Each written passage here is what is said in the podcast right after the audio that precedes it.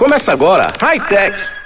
Olá, tudo bem? Sejam bem-vindos a mais um podcast High Tech, onde a gente te conta as principais novidades do mundo da transformação digital da tecnologia, produtos, lançamentos, aplicativos, dicas, os golpes virtuais, enfim, tudo o que está chamando a atenção no cenário digital. Hoje falaremos mais uma vez de 5G e testes de 5G. Estivemos na sede da operadora Claro em São Paulo testando, usando a tecnologia no Motorola Edge, o primeiro smartphone smartphone à venda no Brasil que é compatível com as redes de quinta geração. A Claro implementou já o 5G por meio do DSS, compartilhamento de frequências com a atual geração 4G, aquela que a gente usa nos nossos celulares, em alguns pontos da capital paulista e também do Rio de Janeiro. Há ainda, no entanto, muitas dúvidas. Quem pode já acessar o 5G? Como ocorrerá daqui para frente com as redes das outras gerações, as atuais, que a gente já está acostumado a usar? Em que locais o 5G já está funcionando? Quais serão os próximos passos daqui para frente com a plena adoção da quinta geração, quando a Anatel, Agência Nacional de Telecomunicações, realizar aí sim o leilão de frequências específicas só para o 5G? O que dá para dizer neste momento é que o 5G, com o leilão e a entrada em funcionamento das frequências específicas só para ele, notadamente 3.500 MHz, vai melhorar e muito ainda mais. A tecnologia DSS não é ainda o o 5G full, o 5G total que a gente espera ver funcionando. Ela já possibilita, no entanto, ganhos significativos de velocidade. Ela entrega mais ou menos 10 a 20 vezes mais desempenho de navegação em relação à tecnologia 4.5G. No Motorola Edge, na sede da Claro, no DSS, conseguimos velocidades médias em torno de 400 Mbps, o que já é quatro vezes mais do que uma boa rede Wi-Fi por fibra doméstica. Em uma sala na sede da operadora, havia já uma antena funcionando na frequência de 3,5 GHz ou 3.500 MHz. Aqui a Anatel vai licitar no leilão. Aí sim, o 5G atinge velocidades espantosas. Chegamos também no Motorola Edge a medir mais de 1000 Mbps. Em uma oportunidade,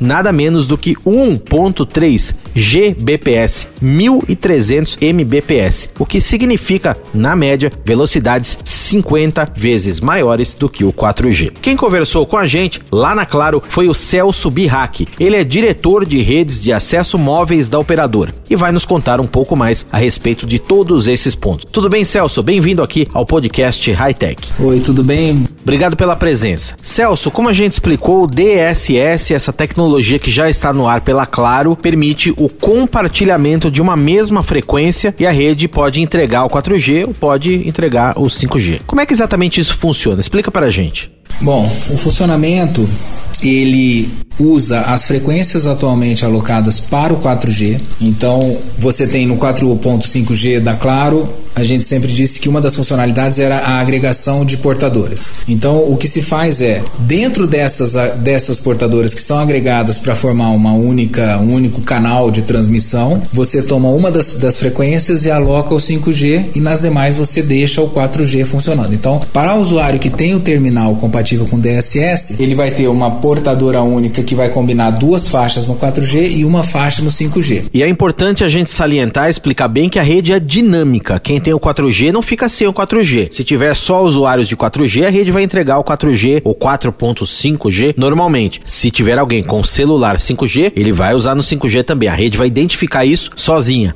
Perfeito. É exatamente como você disse. É, a, a alocação é feita de forma dinâmica e ela é embasada num algoritmo inteligente que maximiza o potencial de cada uma das tecnologias. O 5G, por ser uma tecnologia mais nova, ele tem uma eficiência espectral maior que permite que ele ocupe e desocupe a frequência de uma forma mais rápida, porque ele transmite mais dados é, simultaneamente com uma taxa é, menor de erros. Consequentemente, é, para, o usuário, para o usuário 4G, ele até vai sentir também uma vantagem, porque o usuário que estava antes compartilhando com ele aquela, aquela capacidade de rede com uma aparelho 4G, agora usando o aparelho 5G, ele vai, como eu disse, ocupar e desocupar mais rapidamente a rede, deixando mais recurso para o usuário do 4G. Perfeito. Agora, para quem já quiser utilizar o 5G, desde já, Celso, a Claro, em primeiro lugar, está comercializando um aparelho em parceria com a Motorola, que é o Motorola Edge. Nós temos inclusive o aparelho em mãos aqui, vamos depois contar mais sobre ele, mas precisa então do hardware, né, do aparelho compatível. Em que lugares essa rede já está operando, funcionando e como é que vai ser a expansão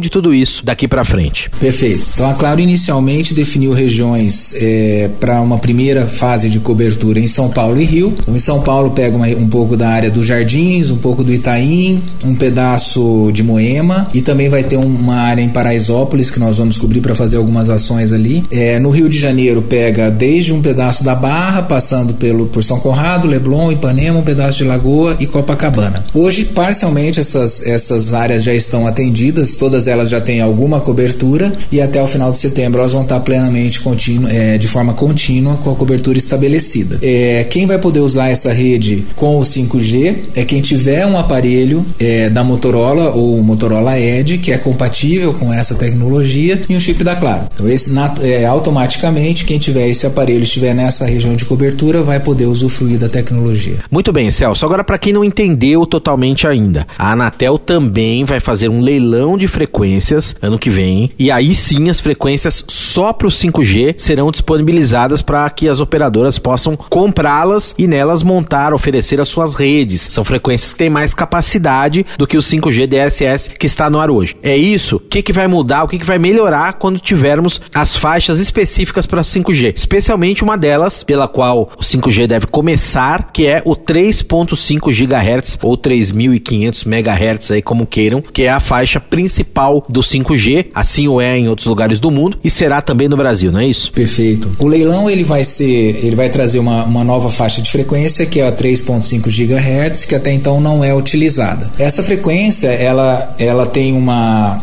uma forma de transmissão, que é a divisão no tempo, que é diferente da, da, da, da, das frequências que a gente usa hoje no 4G, que é a divisão em frequência. Então, já existe uma diferença do protocolo de comunicação desta nova frequência. A, a outra característica é que ela vai ter uma banda muito maior. Hoje no DSS, é claro, está tomando 20 MHz das frequências combinadas para alocar o 5G. O 3,5, a expectativa é que a Anatel faça leilões de lotes de até 100 MHz. Consequentemente, então você vai ter uma banda cinco vezes maior do que a que a gente tem hoje no DSS. Então, resumidamente, quem é, quando essa é, o leilão acontecer e as operadoras tiverem a, a, frequência disponível, a implementação vai acontecer. No caso, o aparelho que hoje a Claro comercializa, ele já é compatível com essa nova faixa, então não, não haveria necessidade de nenhum tipo de adequação, basta que a operadora faça a sua implementação. É, e o DSS ele vai funcionar como um complemento para essa cobertura de 3.5, porque naturalmente ela não vai acontecer de uma forma, não, não vai ser do dia para noite, ela vai crescer gradualmente também, e aí a gente vai fazer uma composição das duas manchas para que o cliente da Claro tenha uma, uma cobertura 5G maximizada. Agora, aqui a gente está falando até agora de 5G para usarmos no celular, no smartphone, na nossa mão, para baixar coisas, navegar na internet, assistir streaming, jogar, etc. Mas o 5G também tem uma série de outras aplicações, são outras frequências ainda maiores que o 3.5 GHz. Aí sim, você vai poder usá-lo em indústrias, em cidades inteligentes, em agronegócio, todos esses ambientes, não é? Como é que a Claro também está trabalhando com esses horizontes, Celso? Exato. É, do que a gente tem visibilidade, né? Então hoje nós temos as frequências do 4G já compartilhando o 5G. A frequência que entendemos que vai ser a, a principal para fazer a cobertura maior vai ser essa que eu mencionei de 3.5. E o leilão também deve abrir a oportunidade para as frequências milimétricas, no caso 26 GHz, que é uma frequência que vai ter um alcance menor em termos de cobertura, consequentemente ela vai demandar uma quantidade maior de, de pontos de radiação para compor uma cobertura contínua, mas ela é muito interessante porque ela tem uma, um espectro espectro ainda maior que a do 3.5. O 3.5 eu mencionei que ele tem uma banda de 100 MHz, a expectativa é que o 26 GB ele tenha 400. Então a, a, a, taxa de transmissão tende a ser ainda maior que a do 3.5 e aí a ideia é que ele seja inicialmente implantado em, em lugar, lugares específicos de interesse e as aplicações a gente hoje está é, é, fazendo um mapeamento mais amplo com os parceiros e com os clientes para ver qual seria, é, é, vamos dizer assim, a estratégia de partida para aplicação. Mas no geral, é o que você falou, a gente entende que o, 3, o 5G ele tem três principais vertentes. Uma delas é o próprio Enhanced Mobile Broadband, que seria o usuário de smartphone ou o usuário que compra um roteador coloca na sua casa para compartilhar o 5G numa rede Wi-Fi dentro de casa. Existe um outro segmento que é para fazer a conexão massiva de IoT. A expectativa é que se tenham dispositivos a um custo muito baixo, com uma vida é, útil de bateria muito longa e customizado para essa tecnologia, de modo que ele tenha uma sensibilidade de recepção muito aferida e que ele possa reconhecer o sinal do 5G a distâncias muito é, distantes do site que está irradiando. Então, essa aplicação a gente entende que vai ser muito é, é forte para o segmento, por exemplo, de agro ou de outras aplicações de telemetria. E aí sim tem uma outra aplicação, que é a terceira que a gente entende que ela vai vir com o decorrer do avanço do 5G, já com um, um, vamos dizer, uma rede de core dedicada para ele, com baixas latências, que aí nesse caso nós estamos falando de, de coisas bem mais elaboradas, por exemplo, aplicação para medicina, carro conectado e outros, outras, é, outros segmentos que também se avaliam nesse sentido. E essas faixas, inclusive de frequências maiores, se prestam a aplicações mais críticas, não é, Celso? toda a capacidade da rede vai estar sempre disponível quando ela for demandada. Por exemplo, uma operação de cirurgia à distância, onde você não pode ter falha nenhuma, ou carros autônomos, que o carro tem que frear ali no momento exato, com uma latência e capacidade, potência de comunicação total. Tudo isso vai ser assegurado pela rede 5G. Isso mesmo, é crítica e demanda é, uma evolução de rede, como eu disse também, na parte do core, para que ele fique um, vamos dizer, o, é o core standalone, que a gente chama, ele é dedicado ao 5G, e aí ele vai ter toda uma é, uma robustez em termos também de latência uhum. e, de, e de comunicação em geral aí entre, entre rede e, e terminal. Celso, uma questão que sempre surge também, as antenas hoje que distribuem o 4G, o 4.5G, as que a gente já vê por aí, são passíveis, então você pode ter ali já o 5G DSS sem praticamente nenhuma intervenção. Agora, quando ocorrer o leilão, as frequências novas forem disponibilizadas, que tipo de tratamento você vai ter que ter nas antenas, nas estações de rádio base e mais. Como é que fica essa questão em relação a cidades que têm legislações de antenas muito complicadas? Caso de São Paulo, onde demora para aprovar na prefeitura uma antena, a colocação de uma antena. Tem cidades que têm legislações diferentes. Há uma certa confusão aí e não se tem isso na velocidade em que a gente precisa, afinal de contas, ter o 5G no ar. Como equacionar tudo isso? Num primeiro momento, o que nós vamos fazer vai ser alocar essa nova frequência, falando principalmente do 3.5, porque como eu disse, a, a, onda milimétrica ela vai provavelmente vai vir depois para aplicações muito específicas. Mas pensando na, na cobertura é, contínua nos grandes centros usando o 3.5, num primeiro momento, o que nós vamos fazer é usar a infraestrutura existente de, de torres que temos para compor uma primeira cobertura, que naturalmente, à medida que o uso for sendo expandido, nós vamos precisar fazer mais antenas e, consequentemente, nós vamos precisar contar com uma flexibilização nas legislações para permitir que esse serviço seja prestado da maneira que ele é, precisa ser para atender todas as demandas dos clientes e usos também de cunhos sociais, etc., nas grandes cidades. Então, para um primeiro momento, nós podemos fazer uma cobertura usando a infraestrutura existente, mas naturalmente isso vai evoluir para uma necessidade de adensamento maior e que aí sim vai ser importante contarmos com a, a, a flexibilização das legislações. Legal. Agora, no caso das ondas milimétricas, é importante salientarmos também que as antenas são menores, são pequenas. E aí você me corrija se eu tiver errado, Celso, quanto maior a frequência, menor a antena. Então são antenas bem pequenininhas que você vai poder ter, por exemplo, em condomínios, em hotéis, em edifícios comerciais, em shoppings e ambientes desse tipo, até em casa. Sem dúvida, quanto maior a frequência, menor a antena. Pensando em onda milimétrica, elas tendem a ser bem pequenas.